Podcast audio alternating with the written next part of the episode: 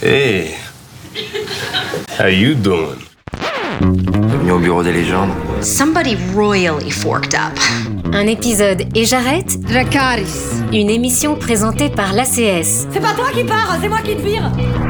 Déviré l'association des critiques de séries en partenariat avec Beta Série, la radio. These violent delights have violent ends. Toutes et à tous et bienvenue dans cette nouvelle saison d'un épisode des Jarrettes, le podcast de l'ACS, l'association française des critiques de séries, en partenariat avec Beta Série. Cette semaine, on fête les 30 ans d'une série culte dont les histoires, comme le générique, nous ont fait frissonner. Je veux bien sûr parler de... Père Castor, raconte-nous une histoire, Père Castor. Oui, alors celle-là, celle-là aussi, hein, elle fête ses 30 ans, mais je parlais plutôt de...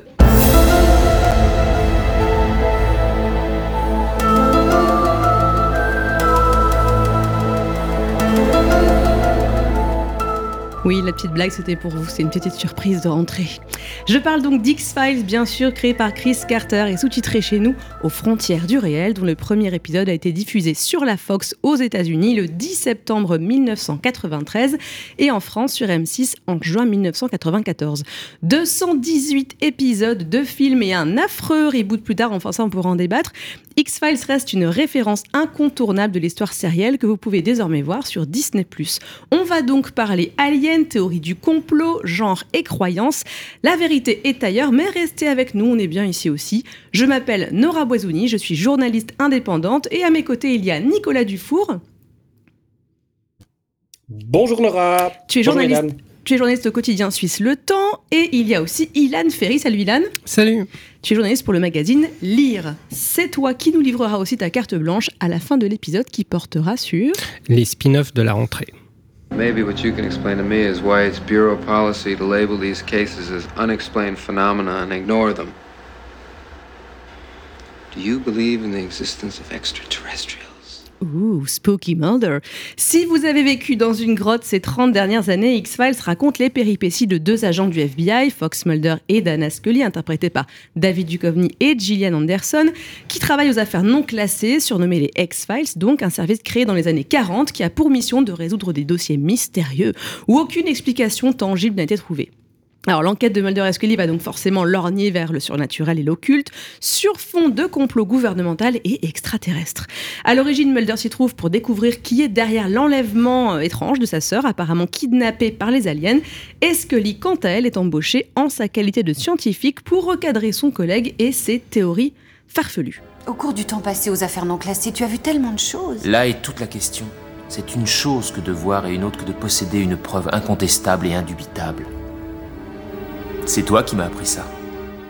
Alors, moi, ce qui m'a marqué euh, au tout début de cette série, quand j'étais toute petite et que je l'ai regardée, c'est que c'était un duo homme-femme sacrément inattendu. Je sais pas si toi, Ilan, ça t'a fait le même effet. Ah oui, pour moi, c'est ce qui a été l'un des grands atouts de la série qui n'aurait pas été la même sans cette dynamique entre le croyant Mulder et la sceptique euh, Scully. Il y a une complicité quasi innée qui s'est installée entre eux, une- même une, une, euh, une complémentarité, parce que Mulder lui a besoin de croire en cette autre vérité, de se raccrocher à cette fiction ou non, tandis que Scully, elle, a besoin de se raccrocher à son côté cartésien et scientifique, et c'est cet équilibre, ce mouvement de balancier qui fait tout le sel de, de la série, justement, de cette dynamique. Et toi, Nicolas? Ouais, je suis tout à fait d'accord. Euh, euh, il- il se dit que euh, le, coup de génie pour moi, si vous voulez, c'est le fait que c'est la femme qui est la rationnelle et la scientifique, et c'est l'homme qui est le crédule, le, spooky, etc. Ça, ça c'est vraiment le coup de génie. Enfin, on est quand même dans les années euh, 90, 90. Ça fait quand même 30 ans. C'était pas évident. Il s'est dit que Chris Carter, le créateur, tenait absolument à cette répartition des genres et des, et des univers intellectuels, euh, et que la, la, Fox était très sceptique, elle comprenait pas pourquoi c'était euh, c'était Scully qui devait être euh, la scientifique et, et, et Mulder, le, entre les guillemets, celui I want to believe, hein, celui qui veut croire. Et vraiment, c'était le coup de génie, quoi. Et, moi, ce qui m'avait marqué aussi, c'est que c'était quand même la première fois que je voyais une héroïne, comme vous la décrivez tous les deux, euh, où euh, du coup cette dynamique était inversée. Il y avait euh, une espèce de, ça challengeait vraiment les stéréotypes de genre. Et je me suis, je me demande encore aujourd'hui quelles seraient les, héritières de, Scully. Ilan, tu penses à qui, toi? C'est difficile parce que c'est un personnage assez unique dans, l'histoire des, séries télé et surtout sa relation avec Mulder est, unique. C'est quelque chose qu'on n'a pas qu'on n'a pas retrouvé. Mais si j'étais un peu plus euh, terre à terre, je pense au personnage de Wendy Carr qui est interprété par euh, Anna Torv dans Mindhunters. Il y a aussi ce côté à la fois froide et féminine, mais euh, et ultra analytique que qui est un peu une, espèce de Scully avant l'heure, puisque Mindhunter, ça se passe dans les, dans les années 70. Après, pour être plus sur le côté euh, surnaturel, je pense à une série qui est un peu méconnue, en tout cas en France, qui s'appelle Evil, avec euh, Mike Colter. Et euh, il y a un personnage de, de, pardon, de psychanalyste qui est interprété par euh, Kristen Bouchard.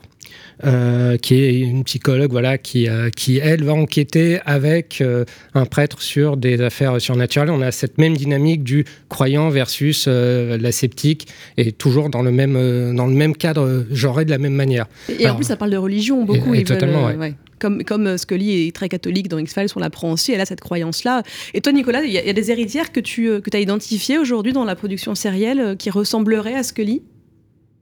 En fait, Nora, je vais te décevoir, mais non, il n'y a pas vraiment d'héritière nominale que je pourrais citer comme ça. Je pense qu'en fait, énormément de personnages féminins de série doivent beaucoup à Scully. C'est vrai que ce, personnage a vraiment fait avancer euh, voilà, les personnages féminins de manière générale dans les séries.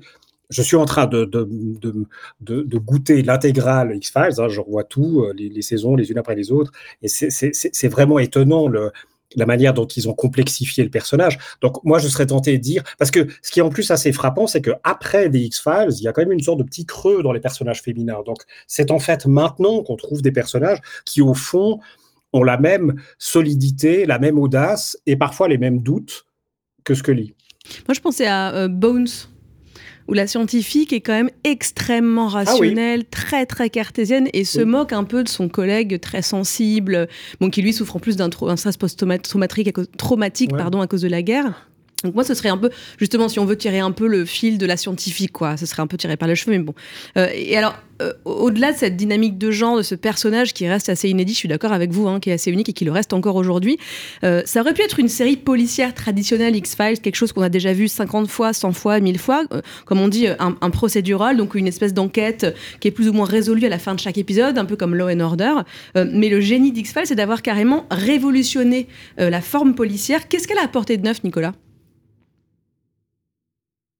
Alors, disons, il faut, euh, il faut faire un tout petit peu de filiation. Il hein. ne faut pas oublier Kolchak, donc la série qui a inspiré Chris Carter. Il l'a toujours dit, et c'est vrai, quand on voit, je, je, je revois aussi euh, Kolchak. Euh, bon, l'acteur est exaspérant. Raconte-nous hein, Kolchak. Vraiment, alors, Kolchak, c'était une série euh, des années, fin des années 60 et ensuite années 70, 70. Euh, les pilotes remontent, sauf erreur, à la fin 60 ou enfin au tournant des deux, décennies. Euh, c'est une série fantastique, une des premières de la télévision américaine, et c'est l'histoire d'un journaliste qui ne cesse d'être confronté à des choses mystérieuses. Un, un zombie euh, du, issu du vaudou haïtien, des vampires, euh, euh, des loups-garous, des forces mystérieuses. Et il est vrai qu'il y a vraiment, on retrouve énormément de choses dans, dans X-Files. Carter, il a, il, a, il s'en est jamais caché. Hein, il a vraiment puisé dans Kolchak, qui regardait quand il était môme, en fait. Et on, retrouve ces choses dans The X-Files. Maintenant, pour te répondre plus précisément, c'est vrai qu'alors il y a le côté un peu procédural, il y a aussi le côté monstre de la semaine, hein, qui était précisément aussi un des éléments de Kolchak, c'est qu'à chaque fois, Kolchak avait affaire à un nouveau monstre. Euh, mais alors, forcément, le, point structurant comme ça est tellement fort de The X-Files, et on le réévoquera sans doute, c'est bien entendu sa mythologie. C'est ce point de départ dès le pilote, hein, la fameuse scène à la fin, quand l'homme à la cigarette sort, est allé mettre quelques, quelques preuves d'existence extraterrestre euh, dans un immense hangar ferme la porte et on voit qu'on est au Pentagone, là, la mythologie était lancée, quoi. Ah oui, comment ne pas avoir envie de continuer une série pareille quand la scène de fin, oui. et je me rappelle, j'en frissonne, c'était vraiment extraordinaire. Toi, Ilan, qu'est-ce qui euh, t'a... Euh, qu'est-ce qui t'a étonné en regardant X-Files? Qu'est-ce qui t'a fait dire « Waouh, j'ai jamais vu ça avant » Je pense que c'est son approche du, du genre fantastique. Moi, j'ai été biberonné aux, aux films d'horreur et même aux séries fantastiques. Je pense que c'était une époque où aussi sur M6, je regardais des trucs d'horreur tels que les contes de la crypte. Ah, et là, le jeudi de l'angoisse sur Voilà. M6, c'est tellement bien. et là, là, c'était pas du tout la même chose. Il y avait une approche très terre à terre, presque réaliste du, euh, du genre euh, science-fiction euh, et même et même fantastique. Donc, ce mélange des genres qui était voilà le mélange entre le genre de l'espionnage parce que ça reprend beaucoup aussi les codes de, de la série d'espionnage très parano. C'est une série qui a remis le parano au, sur sur le devant de la scène. Le parano et le paranormal. et le paranormal. Je veux dire, c'est une série qui est totalement héritière dans sa parano, dans sa manière de, euh, euh, voilà, de, de décliner la, la parano à des comme, euh, comme, le, comme Le Prisonnier ou même Les Envahisseurs. Les Envahisseurs, c'est vraiment la même chose. C'est la parano liée à la science-fiction. Moi, c'est cette approche que j'ai beaucoup aimée et les, et les personnages, des personnages auxquels je pouvais m'identifier, qui étaient humains. C'est-à-dire qu'on n'avait pas juste des, des pantins, des, des, des, super euh, personnages qui avaient faire aux monstres de la semaine, etc. C'était des gens à qui on pouvait d'une certaine manière s'identifier. Moi, je m'identifiais à Mulder quand il était gamin. C'était le, le geek. J'étais geek aussi. Et je pense que beaucoup de jeunes filles aussi ont dû s'identifier d'une certaine manière à Scully. Nicolas? Ouais, moi j'étais pas geek. Et en fait, euh, ou pas encore. Non, en fait, euh, moi j'ai un- une relation assez amusante avec des X-Files parce que, en fait, quand je l'ai découverte en temps réel, c'est-à-dire dans sa diffusion classique, les fameuses soirées de M6 dans les années euh, 90, 90, euh, avec l'énorme décalage qu'il y avait à l'époque, hein, il fallait au moins une année pour que ça traverse l'océan, ce qui nous paraît dingue. En fait, au début, moi, quand j'ai découvert euh, certains épisodes, parce que je l'ai pas commencé au début, donc j'ai pris un peu en cours de route, et en fait, j'ai pas aimé. Euh, par exemple, je me rappelle très bien que j'étais tombé sur l'épisode Projet Arctique, euh, un truc, une mission comme ça dans le voilà dans l'Arctique, et j'avais trouvé ça nul. C'était une ressucée de The Thing de Carpenter, quoi. Ce qui est vrai, c'est une ressucée du film de Carpenter. Et ils ont fait ça, les gens euh, de X-Files. F- Il faut préciser à nos auditeurs qui ne la connaîtraient pas complètement que c'était l'époque des, séries. Alors, celle-là a, clairement fait un énorme bond en avant aussi en termes de finances. hein. La dépense par épisode était colossale pour X-Files à l'époque. Euh, mais c'était des saisons de 24, 22, 24 épisodes, quoi, ce qui nous paraît fou maintenant, quoi. Et donc, effectivement, bah, de temps à autre, peut-être qu'ils avaient un petit coup de mou, ou ils voulaient faire un petit hommage, hop, ils faisaient une sorte de, de pâle copie d'un long métrage qu'ils avaient bien aimé. Et à l'époque, ça m'avait énervé. Maintenant, euh, je vois ça, vu le nombre de qualités que la série a par ailleurs et de- et de- d'histoires qu'elle raconte, voilà, c'est juste des épisodes marrants, quoi. Bah, tu parles d'épisode un peu hommage ou parodique, et moi je me rappelle de Le shérif allait dans l'ongle, euh, évidemment cet épisode culte de X-Files où Mulder et Scully, euh, il est génial, euh, vont dans un bled euh, et, euh, et c'est complètement du shérif fais-moi peur, c'est complètement assumé, c'est à crever de rire. C'est d'ailleurs très déstabilisant de voir cet épisode si on n'a pas vu le reste. Euh, Je pense que les gens qui tombent dessus se disent que c'est ce truc. Et alors, euh, moi ça me fait penser que euh, X-Files, ce qui m'avait beaucoup plu et ce qui me plaît encore parce que j'ai le coffret à la maison et je me refais aussi euh, l'intégrale ou par entière parce que c'est quand même très long. De temps en temps, je me remets hein, comme ça pour le plaisir, euh, popcorn quoi. C'était le mélange des genres et des tons. On en a parlé, vous l'avez déjà évoqué, mais des tons et des manières de filmer, des scénarios. C'est-à-dire que c'était une série. Donc il y a Vince Gilligan, euh, celui qui a créé Breaking Bad, a fait ses armes dans X-Files euh, en dirigeant d'ailleurs Brian Cranston. Mais c'était euh, une espèce d'émulation de, de, de- J'aurais adoré être dans la writer's room euh, avec tous les scénaristes et toutes les scénaristes que cette série a fait travailler et tous les réalisateurs et réalisatrices. Et ça se voit dans la diversité des points de vue, dans la complexité des personnages. Et je pense que c'était vraiment une des forces parce que, comme tu le disais, Nicolas, il y a quand même eu 200 épisodes, des séries, de- des saisons de 24 épisodes. Donc ça permet vraiment déjà de donner du travail aux scénaristes et de développer euh, des personnages, des intrigues et ce complot euh, dont on parlera tout à l'heure.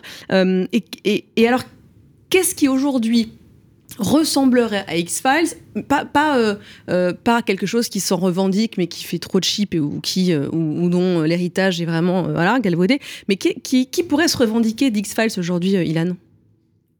Oula, Euh, c'est une question à laquelle j'arrive pas à répondre. Euh, C'est-à-dire que peut-être dans l'esprit, euh, dans un certain esprit un peu campy, euh, approche euh, parfois rigolote du, surnaturel. Je pense à Supernatural pour le côté duo face à Force Maléfique. Je pense que même que des fois, il y avait des, blagues où Dean Winchester disait bah, on est un peu comme Mulder et Scully. Donc on sent qu'il y a une espèce de, de filiation Et une mythologie en plus, il y a une très, très grosse mythologie dans Supernatural. Ouais. Donc moi, je, dirais ça, mais c'est vraiment euh, toute proportion gardée parce que pour moi, il n'y a, pas, y a pas de série qui m'a autant fasciné que X-Files. Je l'ai découvert aussi gamin et tout de suite, c'est la première série dont je suis devenu fan, vraiment fan. J'ai même fait partie du fan club de X-Files. C'est ah dur. Ah ouais, ouais carrément. Attends, t'avais des goodies et des sous dédicacés ou pas J'avais tout. J'avais tous les coffrets VHS euh, à chaque fois que ça, sortait. Et je vois mal aujourd'hui une, série euh, susciter ce genre de, ferveur. Peut-être que ça se situait dans un, dans un instant un peu magique, dans un âge d'or de, de, la série télé, ou peut-être que c'est juste moi qui fantasme mon enfance. mais, euh, mais voilà, j'arriverai pas à trouver de, de digne héritier d'X-Files. Et toi, Nicolas, est-ce que tu identifies aussi certaines ou certains héritiers d'X-Files aujourd'hui? Ou depuis, en tout cas, la fin de cette série? Moi, je te ferai une réponse industrielle euh, et je, citerai Game of Thrones. Il n'y a aucun rapport des deux séries, à tout point de vue. C'est vrai, il n'y a pas de dragon dans X-Files. même, à tout point de vue. Mais par contre, ce sont des, des jalons dans l'histoire industrielle et artistique. Mais là, j'ai le point de vue plutôt industriel euh, des séries en termes de dépenses, en termes de volume, de, voilà, d'ambition, moi, j'ai eu le, privilège hein, de passer une journée avec Chris Carter. Il avait été invité au, NIF, un festival en Suisse du film fantastique. Euh, on a déjeuné, puis après, j'ai animé la masterclass. Et une des idées qui vraiment, euh, encore maintenant, 30 ans plus tard, euh, qu'ils répètent beaucoup, c'est cette ambition qu'ils avaient de faire un long métrage pour chaque épisode, quoi, d'avoir la même exigence que il était quand même dans une espèce de confrontation avec le cinéma, et c'était vraiment que chaque épisode ait la densité, la qualité et, les moyens, conséquemment, d'un long métrage de cinéma. Alors évidemment, ce n'était pas le cas, mais néanmoins, il a placé la barre là. Et euh, vous, savez comme moi, il y a un grand débat chez les amateurs de séries sur quelle a été dans les années 90 la série qui a opéré le point de jonction vers l'âge d'or, qui va conduire au soprano et autres. Il y a beaucoup de gens euh, qui pensent que c'est Twin Peaks. Euh, moi, je ne le pense pas. Je pense que Twin Peaks, sans jeu de mots un peu bête, mais c'est un ovni, c'est un truc en soi, c'est un monde en soi. Elle n'a pas eu d'influence vraiment dans l'industrie elle-même. Et la série à qui nous devons un peu tout ce que nous avons maintenant, ce, colossal boom de qualité, d'exigence, de diversité aussi en matière de série, c'est des X-Files. Et donc, pour te répondre, Laura, je dirais, bah voilà, Game of Thrones, ça a été un autre, un autre palier, quoi. Moi, je pensais à Lost aussi en termes. Alors, effectivement, on n'est pas sûr du procédural, etc. Mais de ce que tu dis sur l'industrie et sur cette, ce, bouleversement, parce que X-Files est arrivé, euh, a été la première série qui a été euh, discutée sur des forums et qui l'est encore aujourd'hui. Donc, avec cette mythologie dont on va parler euh, tout à l'heure. donc, c'était et, et bah, j'ai eu l'occasion d'interviewer Jalen Anderson qui m'en parlait aussi, qui me disait c'est vrai que c'était hyper étonnant. On arrive sur les forums et, et je vois les gens parler d'une série dans laquelle je joue et j'avais jamais vu ça avant. Et, et Lost a été cette ce même jalon dont tu parlais, parce que là, c'est arrivé au moment où YouTube et où le web a vraiment commencé à, exister euh, euh, et à être, euh, à être très démocratique.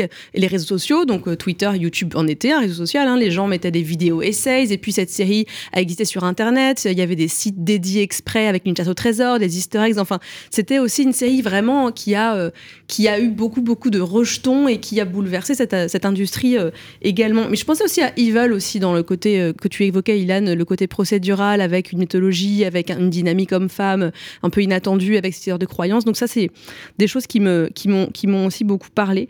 Euh, et on va tout de suite entendre un des plus grands méchants de l'histoire des séries, qui est. Combien de grands événements historiques n'auraient pas eu d'autres témoins que nous deux, Ronald? Combien de fois avons-nous fait ou bien changé l'histoire? Et nos noms ne figureront jamais sur aucun manuel scolaire. Aucun monument n'abordera jamais nos portraits.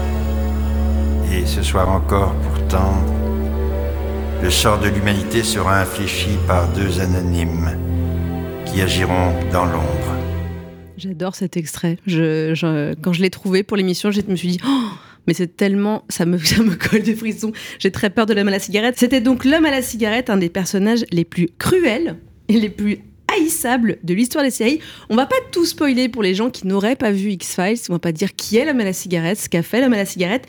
Seulement, ce qu'on peut vous dire, c'est que dans cette série, il incarne euh, littéralement la conspiration C'est l'homme de l'ombre, c'est l'éminence grise. Il a été mandaté, on l'apprend dans un épisode, par le gouvernement américain pour tuer Kennedy, pour tuer Martin Luther King. Il a même influé sur une finale olympique de hockey sur glace. Donc c'est Monsieur complot, euh, Monsieur ami des conspirationnistes. Et Nicolas, je me tourne vers toi, tu le sais, car tu as signé cet été dans Le Temps un super dossier intitulé X-Files 30 ans de complot. Alors quel rôle a joué la série sur, sur ce sujet justement du complotisme? Ouais, alors, alors, ah, ça, alors ça c'est une question difficile. Euh, c'est vrai, donc je, tiens en fait une chronique. euh, je, je tiens une chronique en fait jusqu'à dimanche prochain, puisque dimanche 10 septembre, ce sera le- la date anniversaire hein, du lancement des X-Files aux États-Unis. Euh, j'ai bien fait les choses. Je suis allé à Roswell, donc je suis allé, euh, si on peut dire, à la Mmh, source. la hein, donc, euh, voilà, le, le début du. Oui, alors, la ville est sympathique. On n'y mange pas très bien. Ils sont nuls au restaurant. C'est assez compliqué pour y aller parce qu'en fait, c'est- une ville touristique, mais de tourisme plutôt américain. Il n'y a pas beaucoup de- d'Européens aussi bêtes que moi pour y aller. Mais c'est assez sympa. Il y a un musée, etc.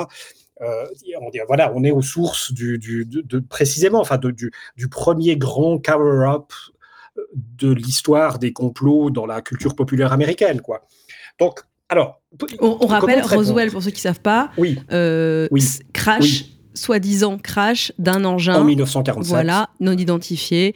Et euh, les, petits, les petits gris, comme on appelle les extraterrestres dans X-Files, ceux qui avaient une grosse tête et donc des gros yeux euh, noirs, euh, sont à l'origine dans l'imaginaire des gens issus de ce crash, soi-disant, survenu à Roswell.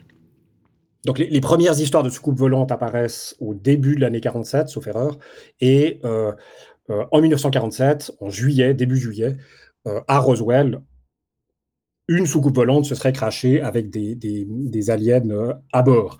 Et, et toute l'histoire est partie du fait que euh, la base militaire euh, locale a communiqué d'abord, a fait un communiqué en disant une soucoupe volante, littéralement, quote, euh, s'est écrasé, etc. Alors évidemment, le lendemain, ils se sont empressés de dire non, non, non, non, c'était des ballons sondes, mais tout est parti de là, en fait. Et après, l'histoire a été oubliée pendant 30 ans, et ce sont des ufologues qui ont retrouvé des témoins, etc. L'histoire est très compliquée, je, je vous la passe. Mais c'est bien entendu le point de départ, et c'est la colonne vertébrale de, The X-Files, puisque la série repose sur cette, euh, cette, euh, voilà, cette, cette idée que le gouvernement fédéral euh, nous cache des choses. Et Nora, tu as mentionné JFK. Hasard, hein, cette année, ce sont les 30 ans de- du lancement de The X-Files. Et quelques semaines plus tard, enfin deux- deux mois plus tard, ce seront les 60 ans de l'assassinat de, John Fitzgerald Kennedy. Euh, on est dans plein télescopage entre la véritable histoire et la culture populaire. Et Carter et ses auteurs, ils n'ont fait que ça pendant toutes les saisons de X-Files, c'est de malaxer comme ça cette culture du, du- complot qui est, qui est très enracinée euh, dans, dans l'histoire américaine et dans l'histoire populaire. Quoi. En plus, on, parle de thèmes tellement euh, variés. euh, Tu l'évoquais aussi au tout début de cet épisode, mais on parle de, religion vaudou, on parle de zombies, on parle de vampires, on parle de satanisme, on parle de télékinésie, on parle de télépathie, et on parle surtout de cette mythologie, cet arc mythologique qui traverse toutes les saisons et les films euh, d'X-Files. C'est quoi ton, ton avis sur le sujet, toi, Ilan? Cet arc, il t'a passionné, il t'a déçu? Non, il m'a, il m'a tenu en haleine pendant un très très long moment, jusqu'à la, la neuvième, euh, la neuvième euh, saison, parce que je pense que saison 10 et 11, on, en parlera après. Et il y a eu un effet déceptif euh, à un moment clé, on retrouve l'homme, euh, l'homme à la cigarette et on apprend une, la, la révélation finale, on va dire, sur, sur, sur le complot et, et qui a prêté à rire. C'est ça, moi je, me- je me souviens très bien que le lendemain de l'épisode, avec, euh, avec mes amis, on débriefait dessus et, et on se moquait un peu de, Tu de peux ça. spoiler, hein. Voilà. On disait, ah bah oui, hein, la fin du monde aura lieu à telle date, bon ok, bah prends ton agenda, euh, c'est bon, bah, je, te fais, je te fais un Google Invite. Et euh, c'était c'était un peu ça, donc à partir du moment où on n'arrivait plus à prendre ça au sérieux, euh, c'est vrai que X-Files a un peu perdu de sa, sa superbe, mais tout ce, tout ce fil rouge a été extrêmement bien tenu pendant, pendant des, des tas d'années, des tas de saisons, jusqu'à un moment donné où euh, c'est un peu aussi l'effet l'effet Lost, on, on est obligé de donner une conclusion, euh, réclamer à corps et à cri, et forcément, la réponse va être beaucoup plus décevante que la question. Oui, personne sera, on ne peut pas satisfaire tout le monde, c'est sûr. Nicolas? Moi, j'aimerais juste faire un peu le poil à gratter sur ce point-là aussi, quand même. Je vous fais une- la petite primeur de ma chronique de la semaine prochaine. Mais Ah, euh, il y a quand même, alors ce sera, je la titrerai de manière un peu provoque, est-ce que X-Files était une série trumpienne avant l'heure? Mais il faut quand même être assez conscient du fait que X-Files, Chris Carter vient d'un milieu de surfeurs californiens euh, qui sont quand même, je ne veux pas faire dans les clichés, mais quand même un petit peu, qui sont quand même parmi quelques-uns des fers de lance du libertarisme, hein, qui, sont, qui, fondamentalement est un milieu qui se méfie de Washington et de l'État fédéral. Moi, je vis dans un minuscule État fédéral, donc peut-être je suis un tout petit peu plus sensible aussi à ça, parce que en Suisse, on a vu, c'est plutôt apaisé en Suisse, mais par exemple, l'épidémie de, tout, tout, tout, tout l'épisode de la pandémie de Covid a, soudain en Suisse avivé comme ça, ou, fait naître une espèce de, de- chez les, vous imaginez évidemment hein, les anti-mesures Covid, les anti-vaccins, etc. Mais a vraiment fait naître une espèce de, de, détestation euh, de l'État fédéral, donc Berne chez nous, Washington là-bas. Et franchement, il y a quand même des moments où, euh, dans X-Files, il faut quand même le dire, c'est un peu troublant. Quoi. Il y a un épisode euh, Monstre d'utilité publique, la première partie en saison 3. On nous montre, alors évidemment, c'est de la fiction, on va pas parler de ça, voilà, mais on nous montre quand même des soldats de l'armée américaine qui mettent, euh, qui alignent des, des enfants malades, j'ai plus tout le détail de, de, quelle maladie euh, ils sont porteurs, mais voilà, qui les alignent devant une fosse et qui leur tirent dans la tête. En gros, c'est une Shoah par balle, quoi. Et c'est quand même attribué au gouvernement américain. Donc, c'est franchement, euh, dans la grande relecture ou dans, voilà, il faut aussi avoir ça en tête quand même. C'est une série qui a très certainement, qui s'est nourrie d'énormément de choses, comme on le disait, mais qui probablement a quand même fait un tout petit peu, qui a appuyé un tout petit peu là où ça penche dans les divisions euh, des Américains, quoi. Moi, je serais même encore plus sévère que toi. Je dirais qu'elle a carrément attisé et nourri hein, des théories du complot. En cherchant euh, des extraits pour euh, illustrer cet épisode-là, les sons que vous entendez. Donc sur YouTube, je suis allée chercher les extraits. Et j'ai été euh, surprise et, et atterrée, je dois le dire, par le nombre d'extraits de X-Files qui sont utilisés par des comptes conspirationnistes, complotistes, euh, des antivax, beaucoup aussi, qui ont ressorti des extraits euh, de, rencontres un peu dans l'ombre, dans les parkings, entre Mulder et des informateurs, Mulder et des gens qu'on imagine soit au début perchés, soit qui en fait ont, détiennent la vérité qui est toujours ailleurs. Et, et ces gens se servaient de ces phrases pour illustrer les mesures sanitaires, illustrer ce que eux pensaient du Covid, c'est une fabrication, c'est utilisé à des fins démographiques, enfin bon bref tout ce qu'on a pu lire et voir de, conspirationnisme le plus, le barré euh, ou pas.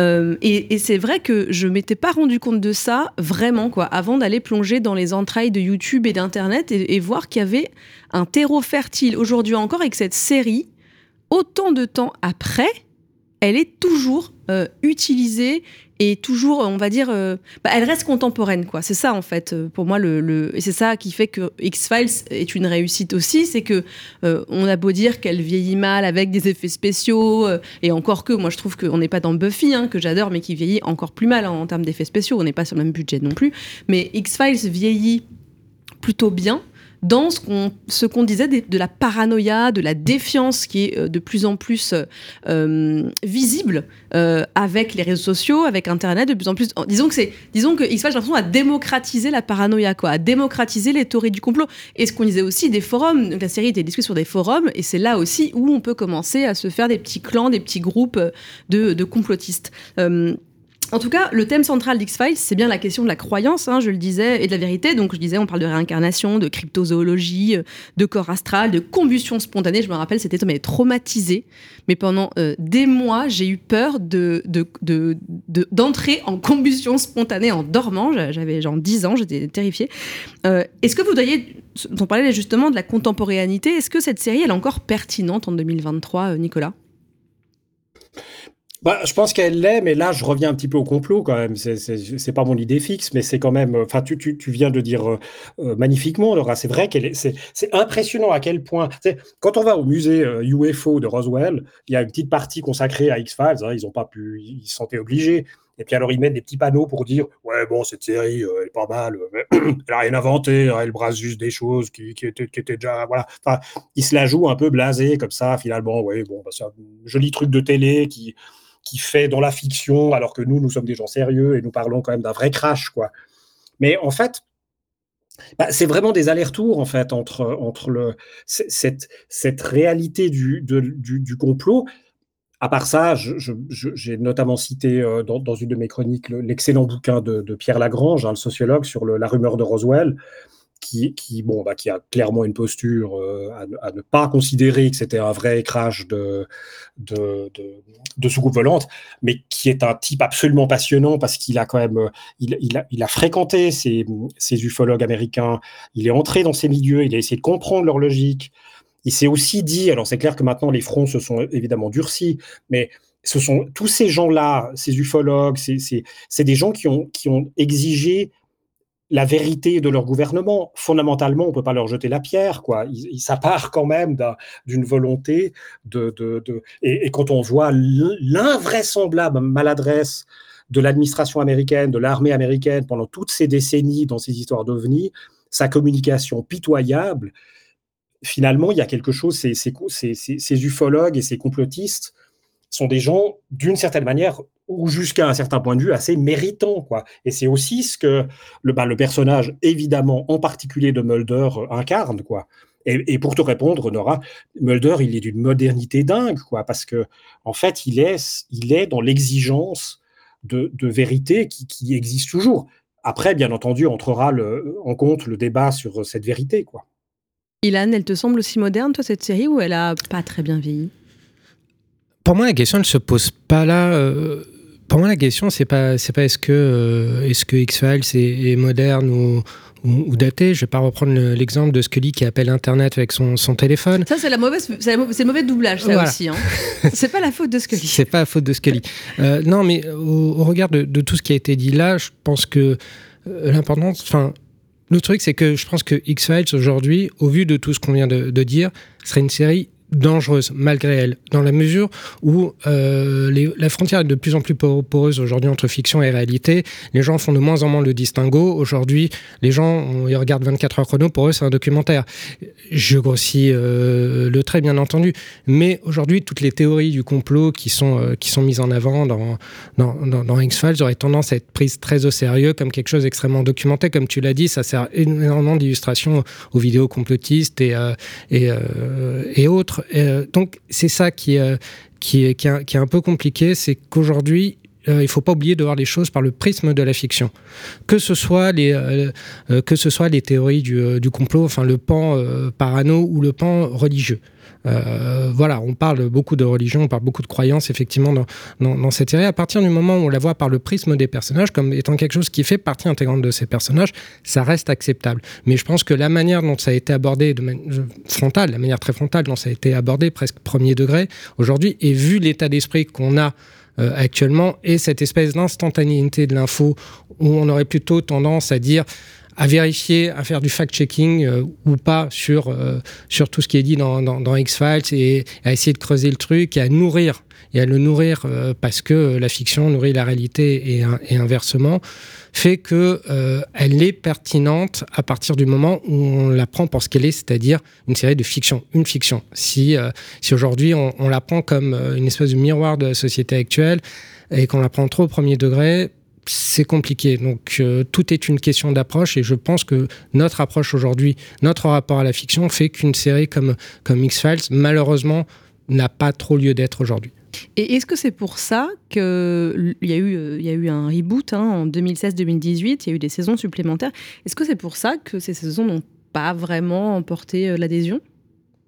Euh, euh, je pourrais pas dire euh, parce que moi je parlais vraiment de mon ressenti sur, euh, sur ces saisons là en fait j'ai vu que la dixième saison. Je pouvais pas voir la onzième c'était un crève-coeur pour moi. Euh, pour, pour plusieurs raisons. Déjà j'ai eu cette impression que c'était une saison de personnes qui n'y croyaient pas voilà pour moi c'est euh, c'est c'était la saison du, désenchantement et euh, au-delà de ça c'est peut-être ju juste moi, mais euh, entre la fin de X-Files, entre les, euh, la neuvième saison de X-Files et la dixième, il y a eu Californication. Et euh, David Duchovny euh, et représente autant pour moi euh, Mulder qu'il est Hank Moody. Et donc, dans la dixième saison, j'avais plus l'impression de voir Mulder, j'avais l'impression de voir Hank Moody, et je me suis dit, si ça se trouve, je vais le retrouver dans une partouze ou un truc comme ça. ça va être très dérangeant. Je, je, je voulais pas voir ça. Avec donc, des aliens. Euh, ouais, y il y avait une espèce de, de Ouais, euh, j'aime bien dire ce mot-là, porosité entre les, entre les deux personnages, mais je pense que c'est plutôt le, le, côté vraiment démissionnaire de la chose qui a fait que j'ai pas voulu aller au-delà. Et Nicolas, t'en as pensé quoi, toi, de ces, ces reboots? Ouais, en fait, ouais, pas, pas grand-chose. Il y a quelques bons moments, il y a une, il y a une assez forte influence de Black Mirror hein. euh, à certains moments dans, des épisodes non mythologiques. Je, suis assez d'accord avec, avec Ila. Donc, c'est-à-dire, je ne sais pas s'ils y croyaient ou pas. Peut-être que Carter lui-même y, y, croyait, mais ouais, c'est il y a cette volonté de revenir comme ça. Bon, il y a déjà eu le problème en fait des, des saisons euh, de, la fin du canal historique, si on peut dire. Hein. Donc quand Duchovny n'était plus là, euh, ça, et quand le, le double, le, nouveau duo d'enquêteurs arrivait, euh, à mon avis, il y avait quand même déjà une sérieuse baisse quand même. Hein. Ça, perdait quand même un peu de son intérêt. La série véritablement reposait sur Mulder et Scully, quoi. Et donc voilà, alors dans les, deux reboots, on les retrouve avec plein d'intimité euh, beaucoup plus euh, affirmée qu'elle qu ne l'était avant. C'est cette volonté de revenir, d'essayer de répondre à quelques questions, alors que précisément c'est une série qui n'avait pas besoin de répondre en fait à des questions. Euh, et, Nora, tout à l'heure, tu as cité Lost. C'est vrai que voilà, Lost à ce niveau-là aussi a été un, pli. Alors, on est toujours en train de s'arracher les cheveux les uns les autres, les unes les autres, sur la fin de Lost et, la signification véritable de Lost, mais précisément, on, est entré dans des fictions, euh, voilà, qui, qui, alors qui, dans certaines, certes, parfois c'est un peu énervant parce qu'elles ne font que poser des questions avec une sorte de, de, paresse, de ne jamais vouloir y répondre, de ne pas vouloir y répondre. Là, dans, ils ont voulu répondre à quelques questions, mais tout ça est un peu vain, quoi. Oui, je suis assez d'accord avec vous. On peut s'en passer de ces saisons. Donc, si vous nous écoutez et que vous n'avez pas vu X-Files, oui. vous pouvez arrêter euh, avant les reboots euh, contemporains, modernes. Et c'est le moment de la carte blanche. La carte blanche de l'ACS. Et aujourd'hui, c'est donc Ilan Ferry qui nous briefe sur les spin-offs de la rentrée et ce qu'il raconte de l'état de la création à Hollywood. Spin-off, sequel, préquel, legacy-quel, ces termes qui sont généralement l'apanage du 7e art sont en train d'envahir le monde pas si petit que ça de la série télé. Et le moins qu'on peut dire, c'est que le mois de septembre sera chargé en matière d'itération télévisuelle à commencer par Daryl Dixon, second spin-off situé dans l'univers Walking Dead, après la trop discrète Walking Dead City. Daryl Dixon qui arrive le 10 septembre est donc centré sur l'un des personnages les plus charismatiques et attachants de la saga, dans ce qui s'annonce comme un subtil mélange entre Emily in Paris et The Last of Us, avec supplément de zombies lents et de mercenaires hargneux, tout ça en attendant un troisième spin-off, oui oui, consacré à Rick et et qui est déjà intitulé The One Who Lives. La semaine d'après, c'est au tour de Gen V, spin-off de The Boys, lui centré sur des jeunes super-héros en devenir, euh, et c'est à son tour de venir nous sonner les cloches. Enfin, last but not least, impossible de ne pas évoquer The Continental, préquel situé dans l'univers de John Wick et revenant sur la jeunesse très funky de Winston, le flegmatique gérant de l'hôtel Continental dans lequel John Wick aime se reposer quand il ne doit pas échapper à une horde de tueurs sanguinaires. Alors cette abondance d'itération signifierait-elle que les showrunners sont à court d'inspiration? La question mérite d'autant plus d'être posée que les trois cas cités juste avant sont des extensions des univers déjà existants en dehors du médium télévisuel.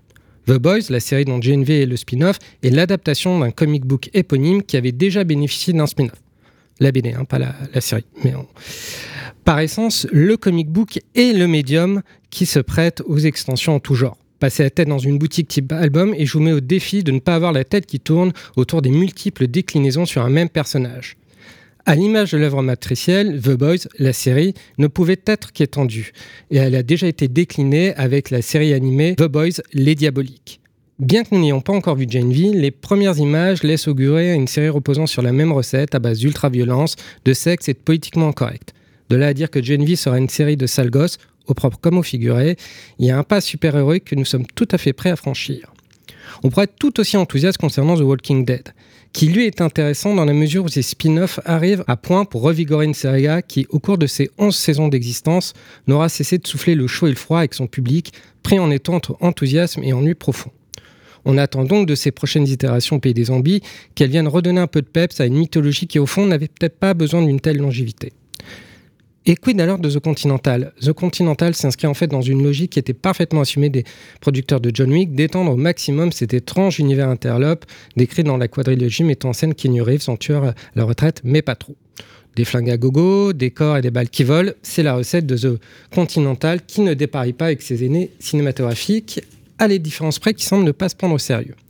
On attendra Ballerina, le spin-off cinématographique qui est centré, je vous le donne en mille, sur des danseuses qui maîtrisent aussi bien les pointes que les flingues. The Continental est là pour nous rappeler que John Wick, lui, n'est pas prêt de disparaître des écrans malgré l'absence de, de Reeves. En conclusion, je dirais qu'à défaut de manque d'inspiration, on pourrait parler ici, pour ces trois séries, davantage de logique marketing. Genevieve, The Continental, Darry Dixon ne sonnent pas tant comme des tentatives opportunistes et désespérées, mais, pour filer l'analogie culinaire, comme des déclinaisons d'un même plat avec de nouveaux ingrédients. On espère toutefois que si le goût sera le même, la saveur, elle, sera différente. Merci Ilan. Et alors je note que si on n'aime pas l'ultra-violence, on peut quand même passer son tour. Hein. Visiblement, c'est pas des spin-offs. Euh, ah, c'est pas des spin-offs des bisounours. Voilà, c'est ça.